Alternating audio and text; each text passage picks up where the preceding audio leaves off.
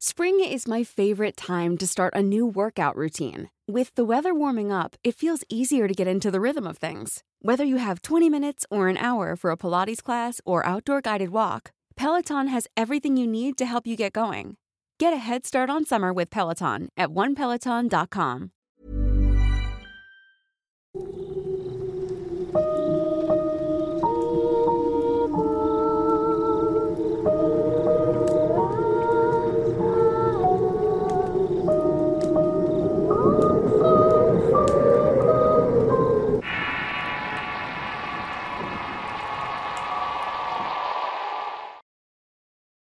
El Matadero. Historia compartida por una fuente anónima. Escrito y adaptado por Tenebris para relatos de horror.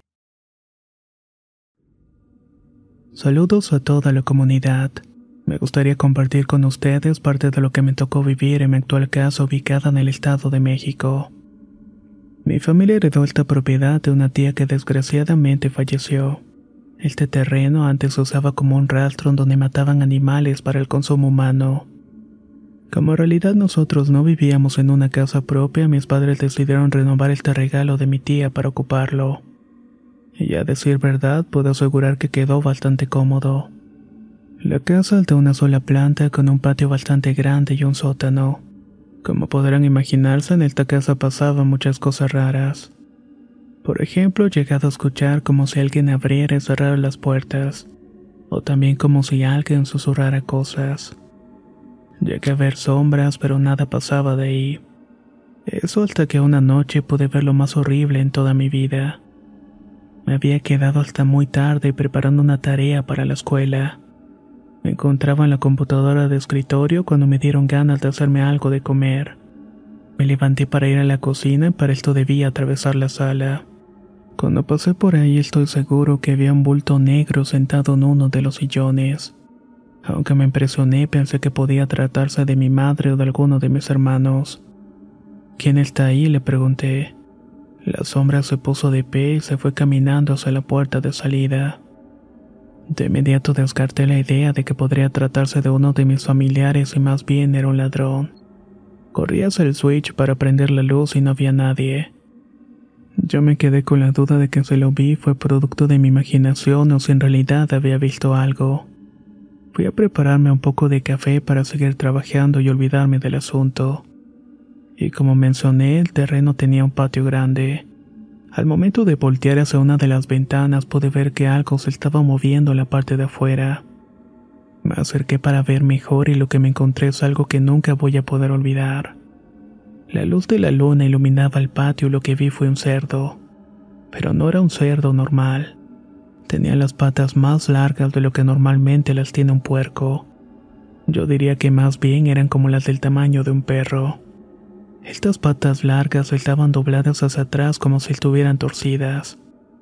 Este puerco me miró un rato en un punto fijo y su cara parecía tener cortadas hechas con un cuchillo. Me congelé por completo y no pude moverme ni gritar de la impresión que tenía. El animal se fue caminando hasta llegar más allá del patio donde ya no lo pude ver. Solo entonces pude moverme y lo primero que hice fue acostarme en la cama y taparme con las cobijas. Recuerdo que lloré como niño toda la noche y por la mañana le conté a mi familia lo que había ocurrido. Ellos no me creyeron e incluso mi madre me dijo que ya no me quedara tan tarde, que fuera más organizado para trabajar mis asuntos de la escuela. Sin embargo, esta experiencia me sirvió para poner más atención en las cosas que pasaban a mi alrededor. Otro suceso extraño fue apenas un mes atrás. En esa ocasión era fin de semana y estaba descansando. Veía una película cuando escuché un ruido en la puerta. Le bajé todo el volumen para escuchar mejor y en efecto parecía que estaban rasguñándola. Como ya tenía la experiencia del puerco, ni siquiera hice el intento de asomarme para ver de qué se trataba. Ya era de madrugada y me metí debajo de las cobijas para intentar dormir. Pero el ruido de la puerta no me dejó hacerlo. Solo hasta que vi que ya comenzaba a clarear se detuvieron los rasguños. Más tarde fui a revisar lo que había pasado y vi que la puerta tenía una marca enorme. Era como si le hubieran hecho un rasguño con una guadaña o algo por el estilo. Le tomé una foto y se la mandé a mi mamá para que me creyera. Ella me dijo que también había escuchado cosas pero que no quería decirnos para no sugestionarnos. Pero de que hay cosas extrañas en la casa las hay. He escuchado que hay lugares que se llenan de ciertas energías. Al ser mi actual casa, los vestigios de un matadero, supongo que hay mucho dolor por parte de los animales. Y este tipo de emociones son las que más persisten en los lugares donde ocurrieron. Espero que les haya gustado mi historia. Y si me ocurre algo más, definitivamente se los voy a hacer llegar.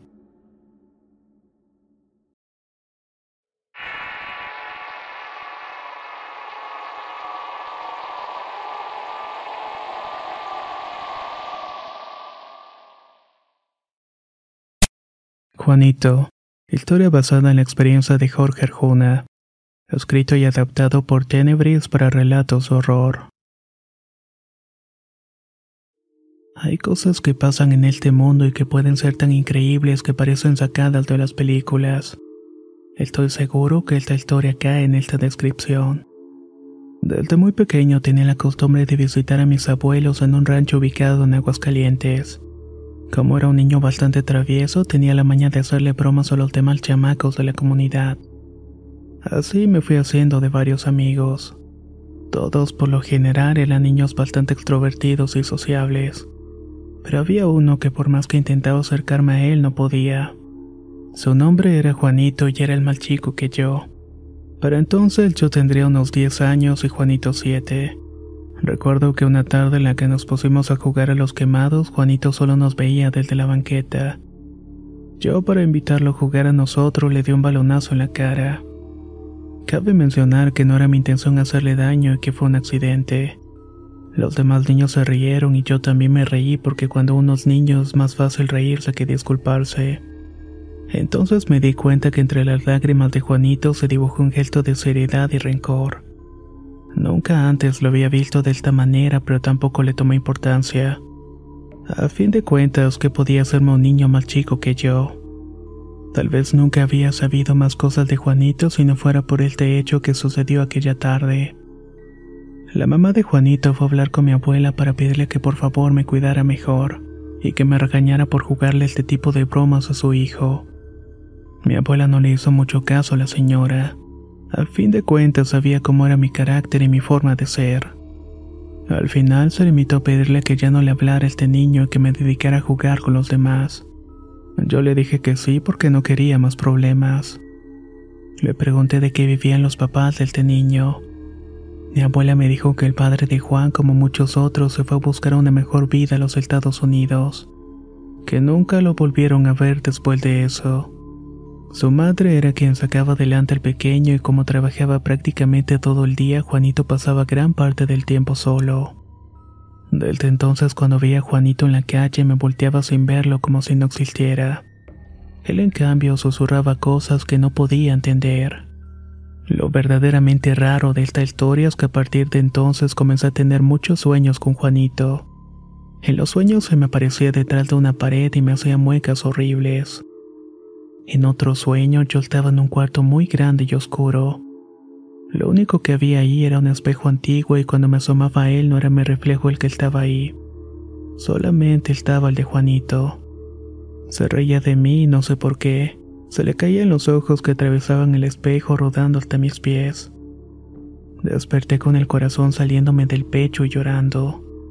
Mi abuela fue a preguntarme qué había ocurrido y yo le conté. Me dijo que eso me pasaba porque muy en el fondo de mí tenía remordimiento por lo que había ocurrido, pero que no me preocupara porque no era nada grave, y si nacía de mi corazón debía disculparme. Me propuse que la siguiente vez que lo viera le pediría perdón pero no lo volví a ver durante un par de días. Fue hasta un domingo en la tarde en la cual mis abuelos y yo fuimos a misa. En medio del patio de la iglesia había un árbol de pirul muy grande. Cuando salimos de misa vi que al pie del árbol estaba sentado Juanito. Estaba solo y me miraba con mucha seriedad. No puedo explicar la sensación y cómo, pero supe que Juanito ya no era él y que era otro el que me estaba mirando. Una sonrisa burlona le atravesó la cara y noté cómo se le deformaba el rostro. De pronto le pude notar rasgos más marcados como los de un anciano. Su frente tenía arrugas y también le noté unas marcas al lado de los ojos. El aire sopló fuerte en ese momento y las hojas de pirul se movían hacia arriba. Era como si el aire viniera de la tierra. Más precisamente como si el aire saliera del mismo Juanito. Sé que no fui el único que se dio cuenta de esto, pues mi abuela se persinó al ver este aire y me dijo que la apuráramos para volver a la casa. De hecho, me dijo que el diablo andaba suelto. Al momento que pasamos al lado de Juanito, sentí como el suelo se abría a mis pies y no lo digo en un sentido metafórico. En ese instante se sintió un temblor que sacudió por un instante el pueblo. Duró apenas unos segundos, pero tuvo la suficiente fuerza para que se cayera la cruz que coronaba la punta de la iglesia.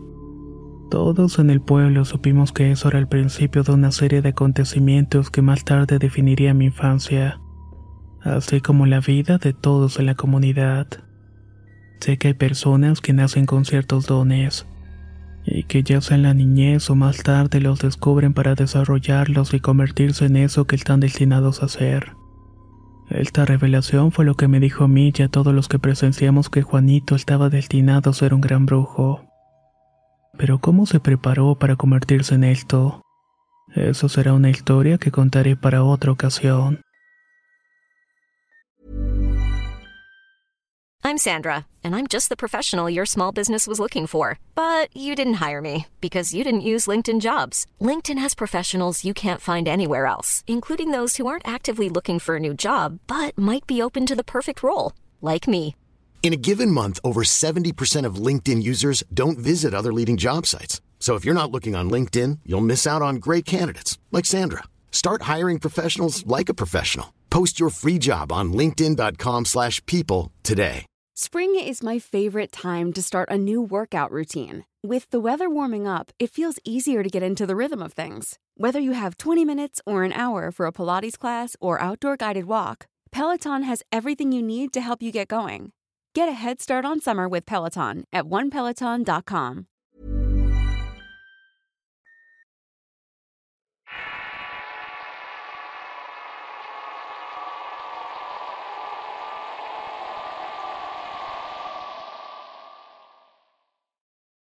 Las visiones del tío. Historia enviada por Karen González. Escrito y adaptado por Tenebris para relatos de horror. Todo comienza en una comunidad del estado de Puebla llamada San Pedro. Por aquellos días yo tenía ocho años. Mi tío dormía en mi cama y por su trabajo solía llegar a eso de las doce o una de la madrugada. Nuestra comunidad es algo solitaria, llena de sembradíos, ríos y calles de terracería. Un día caminando de vuelta a la casa se encontró con un anciano al cual le faltaba un pie. Como era su costumbre y porque mi tío era muy conocido por su nobleza y buena educación, saludó al anciano pero no obtuvo respuesta. Mi tío siguió su camino sin ningún problema y cuando volteó a ver al anciano con curiosidad notó que el hombre se cruzó de banqueta. Atravesó una cerca de alambre de púas como si esto no existiera. Esto sorprendió mucho a mi tío que prefirió acelerar el paso. Mi mamá acostumbraba a esperarlo para darle algo de cenar, y mientras ella le preparaba algo mi tío se sentó en la mesa en total silencio. Esto era cosa rara ya que siempre se aprovechaba este momento para contar cómo le había ido en su día tras día. Ante su silencio mi mamá le preguntó si le pasaba algo. Él parecía renuente a contar su vivencia, pero finalmente decidió abrirse gracias a la insistencia de mi madre. Una vez que escuchó las palabras, mi mamá le dijo que a lo mejor había visto mal, ya que ese señor había fallecido por la tarde de un paro cardíaco, y justamente estaba siendo velado esa noche. Al principio mi tío creyó que mi mamá le estaba jugando una broma, así que le dijo que iría a la casa del señor para corroborar la información. Y en efecto, Desgraciadamente esta persona había fallecido y se le estaba llevando a cabo el velorio. Al día siguiente, mientras estábamos reunidas en la casa de mi tío, mi madre y yo nos dimos cuenta que la noche nos había agarrado. Así que preferimos quedarnos a dormir ahí. Eran aproximadamente las dos de la madrugada cuando escuchamos los gritos desesperados de una mujer. Nos quedamos calladas para asegurarnos de que no había sido producto del cansancio pero no se escuchó nada más y mi tío nos dijo que a lo mejor se trataba de algún animal. cuando de pronto volvimos a escuchar a la mujer, solamente que ahora los gritos venían acompañados con el ruido de un golpe. Parecía como si le estuvieran dando latigazos. La casa de mi tío es una de las más alejadas del pueblo, rodeada de monte, huertos y un río. Estos gritos se escuchaban cerca del río donde no había ninguna vivienda. Nosotros estábamos más preocupados que asustados. Así que mi tío decidió ir hasta el río para brindarle ayuda a la mujer que estaba siendo golpeada. Mi madre intentó detenerlo, pero al no lograr convencerle se fue con él. Al llegar al lugar de donde provenían los gritos no encontraron absolutamente nada. Sorprendidos y asustados decidieron volver a la casa. Una vez ahí comenzaron a comentar lo que había ocurrido. En eso mi mamá se dio cuenta que mi tío tenía una marca cerca del hombro y parecía un dedo pintado. Parecía una especie de rasguño. Mi mamá decidió hacer una oración y en ese pueblo acostumbran a ensomar, así se le llama en la región mixteca. Esto consta de utilizar brasa de leña y en ella quemar cáscara de tomates y rabitos de chile. Después de esto nos fuimos a dormir. Ya al día siguiente, tanto mi madre como mi tío no se quedaron con la duda. Decidieron preguntarle a los vecinos si ellos también escucharon algo la noche anterior. Para su sorpresa, todos dijeron que no. Nadie había escuchado nada extraño. En fin, con el propósito de no agobiarnos decidimos darle vuelta a la página como si nada hubiera ocurrido. Hasta que un día falleció el hermano de mi abuela. Como siempre y por causa de su trabajo, mi tío fue el último en enterarse. Resulta que de regreso a la casa mi tío se encontró en el camino con este familiar. Lo saludó de manera cortés y amistosa pues tenía mucho de no haberse encontrado. Una vez que se despidieron decidió voltear para ver qué rumbo tomaba. El hermano de mi abuela iba rumbo a su huerto de pitayas, el cual se ubica frente a mi casa. En esta zona se da mucho esa fruta de nombre pitaya. Vio incluso que esta persona llevaba arrastrando un carrizo en señal de que quería cortar frutos. Siguiendo con la vista la figura, notó que la persona que acababa de saludar no tenía pies. Mi tío, totalmente aterrorizado, corrió con mi madre para comentarle lo que acababa de presenciar. Mi mamá lo abrazó y le dijo que eso era imposible. Ese familiar había fallecido recientemente.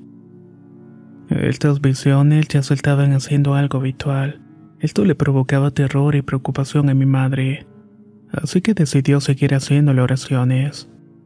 Años más tarde mi tío ya no iba a mi casa por razones que nunca quedaron claras, quizás por estos mismos acontecimientos que le ocurrían cerca de la casa. Gracias a su empleo siempre llegaba de madrugada y por lo tanto cada que llegaba iba a saludar a mis abuelos y luego se metía a bañar. En una ocasión mientras se daba una ducha escuchó un llanto. De inmediato lo relacionó con el famoso canto de la llorona. No le tomó importancia y siguió con lo suyo. Sin embargo, días después el llanto volvió a escucharse. Solamente que estaba más cerca de lo normal. Decidió terminar rápidamente su baño y para sorpresa al verse al espejo para rasurarse, se dio cuenta que no estaba su rostro. Más bien lograba ver el rostro de una calavera. Con el corazón en la boca fue hasta la casa de mi mamá para contarle. Como dije, esto nos cayó de raro porque ya tenía tiempo que no pasaba por ahí. Mi mamá lo recibió con los brazos abiertos preguntándole lo que le pasaba. Con mucho miedo le contó lo que acababa de ocurrir. Mi mamá decidió orar por él toda la noche y le aconsejó que hiciera esto mismo de diario, especialmente cuando se sintiera en peligro. Hablaron de algunas cosas más y luego se fue a dormir y al día siguiente mi tío retomó sus actividades cotidianas. Se fue a trabajar desde temprano y este hecho nunca se me va a olvidar. Fue una fecha marcada para mí en el calendario. Fue un día 28 de septiembre.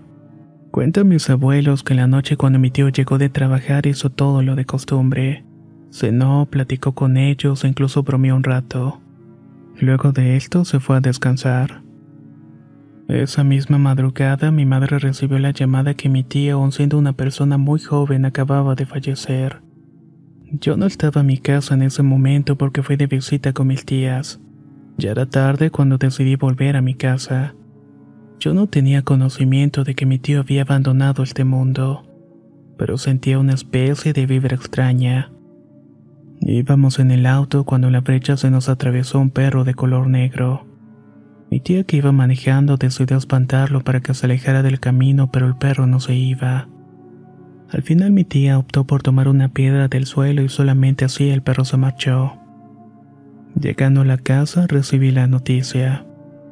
El tío que más me cuidaba, mi esquiza, acababa de dejarnos. Saber todo esto obviamente me devastó. Cabe mencionar que después de muchos exámenes todavía se desconoce la causa de su fallecimiento.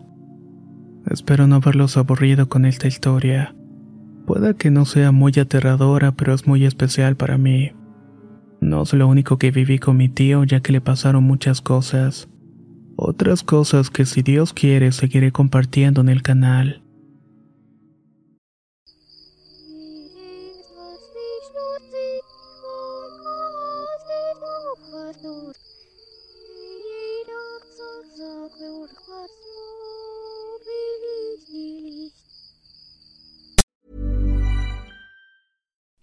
Would you like to look five years younger? In a clinical study, people that had volume added with Juvederm Voluma XC in the cheeks perceived themselves as looking five years younger at six months after treatment. Look younger, feel like you. Add volume for lift and contour in the cheeks with Juvederm Voluma XC. Reverse signs of aging by adding volume to smooth laugh lines with Juvederm Volure XC. For important safety information and to find a licensed specialist, visit juvederm.com. That's J U V E D E R M.com. Not for people with severe allergic reactions, allergies to lidocaine, or the proteins used in Juvederm. Common side effects include injection site redness, swelling, pain, tenderness, firmness, lumps, bumps, bruising, discoloration, or itching. There's a risk of unintentional injection into a blood vessel, which can cause vision abnormalities, blindness, stroke, temporary scabs, or scarring. Talk to a licensed specialist to find out if it's right for you.